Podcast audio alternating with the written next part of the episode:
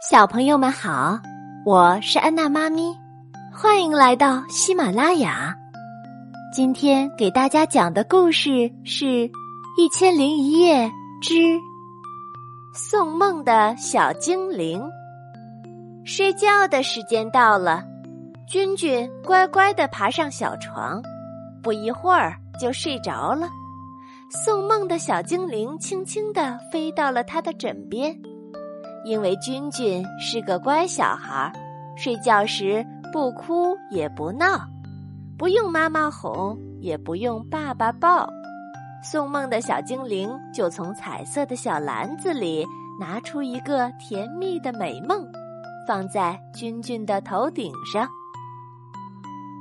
于是君君梦见自己和玩具小熊一起钻进墙上的大壁画里，这里。小鸟唱着好听的歌，树枝轻轻的跳舞。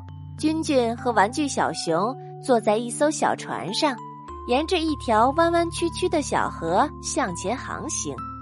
岸两边的树上挂满了各种糖果和点心，他一伸手就可以摘到，一切都美好的无法形容。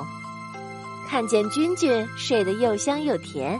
送梦的小精灵开心的飞走了，他还要给其他的小朋友送梦呢。送梦的小精灵来到了闹闹家，远远的他就听到闹闹又哭又叫：“不嘛不嘛，我不要睡觉，我还要再玩一会儿。”妈妈赶紧说：“好好，不睡觉，瞧你玩的满头大汗，先去洗个澡。”做个讲卫生的好孩子。闹闹又是跺脚又是打滚，不不睡觉不洗澡，我要再玩一会儿，我还要吃一块蛋糕。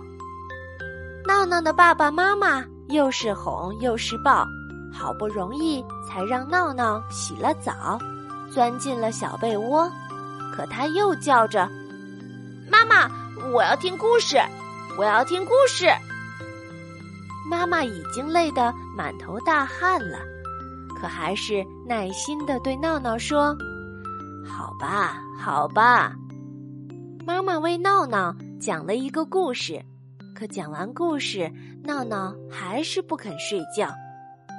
送梦的小精灵皱紧了眉头，决心要帮助闹闹睡觉。